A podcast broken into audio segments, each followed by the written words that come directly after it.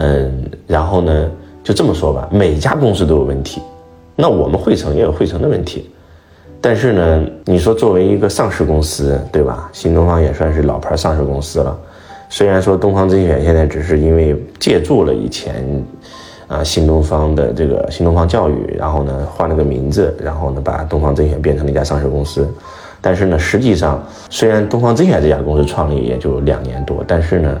整个公司所有的员工，包括管理体制，那是个老牌公司啊，那是个上市公司啊，那曾经也是高达上千亿市值的公司啊。那出现管理上的这种小瑕疵，我觉得还是确实是有点问题的。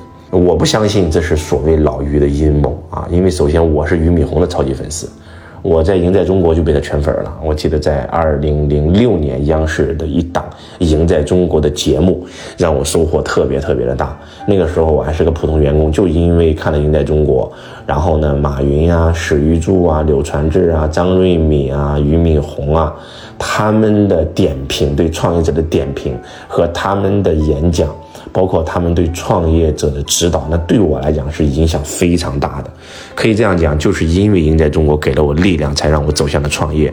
所以我经常讲，我说罗伯特清崎《穷爸富爸》这个书籍开启了我的梦想，让我有了方向；而赢在中国给了我力量，那朗达·白恩的秘密给了我心法。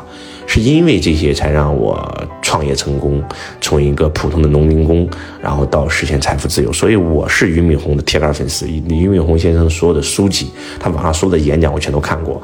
然后现在很多阴谋论啊，说俞敏洪设了一个局。要做空自己的股票，要去董化啊，因为一家独大不行，功高盖主，要想方设法啊，授意他的总裁小孙，让小孙受益主编，然后呢，开始去打击董宇辉啊，让所有所有的粉丝知道啊，董宇辉牛逼，不是他牛逼，是整个团队牛逼啊，然后呢，慢慢慢慢去董化，培养其他主播。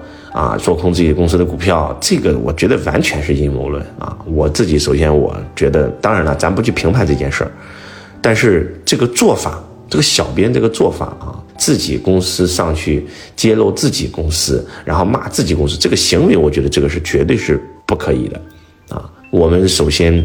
不应该去把家丑不可外扬嘛，对不对？你怎么能在自己的号里面评论自己的主播呢？自己的主播已经在直播帮你澄清了，结果你还上去说我不是胡咧咧，我说的是真实的，那这个就确实是有点过了。这个相当于这个公司管理内部确实是混乱了，这我觉得这是最不应该的事情啊。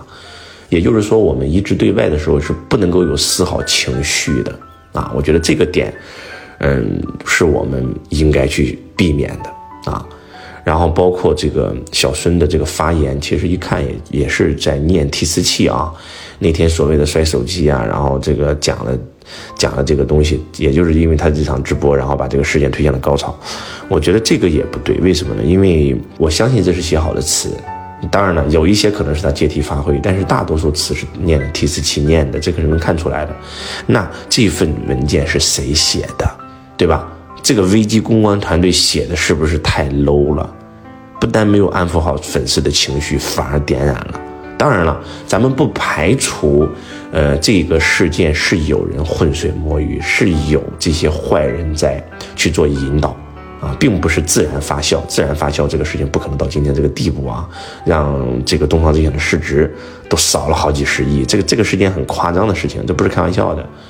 呃，很多网友戏称说这是老于遇到的啊第三次走在崩溃的边缘，因为俞敏洪先生曾经写过一本书嘛，就说我曾走在崩溃的边缘。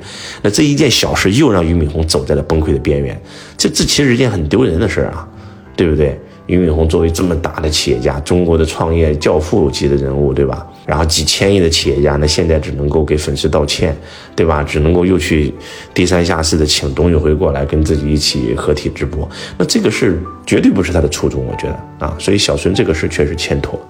当然了，天权的行为就更是被网友骂诟病啊。其实人家天权骂的不是所有的粉丝，骂的是那些小黑粉。呃，如果还是那句话。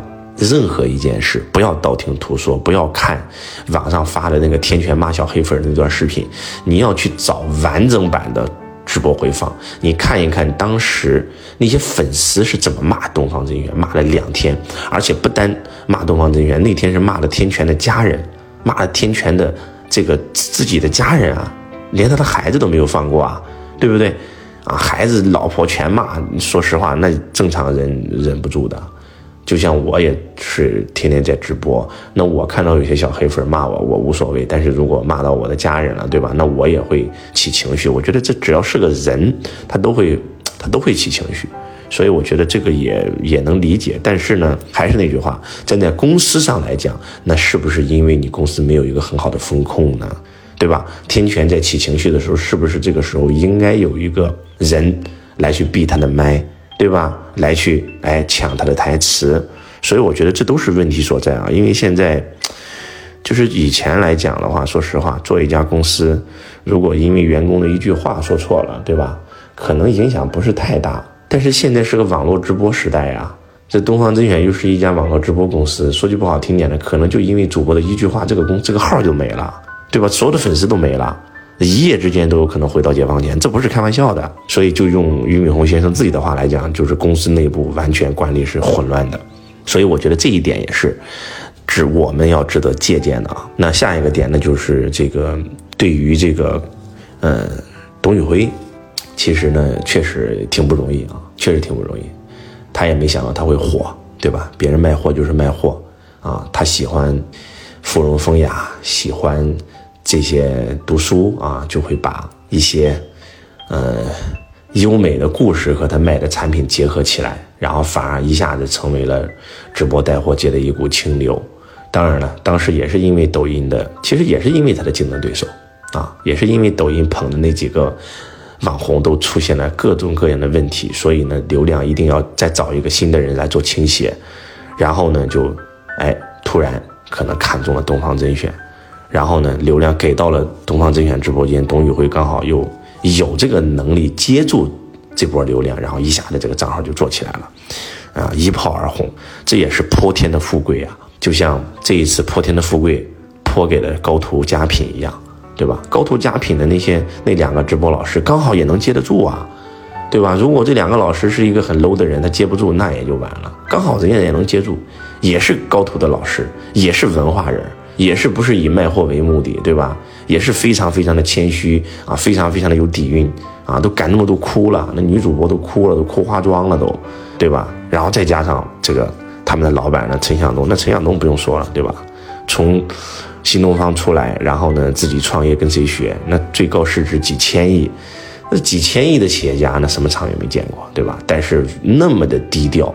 啊，又是给观众鞠躬啊，称观众为衣食父母啊，所以我觉得还是那句话，很多人在羡慕董宇辉，在羡慕东方甄选，在羡慕这个高图，他们的运气好，有泼天的富贵。其实我想告诉你，泼天的富贵会泼向每一个人，只是说机会来了，你能不能把握得住，这个很重要。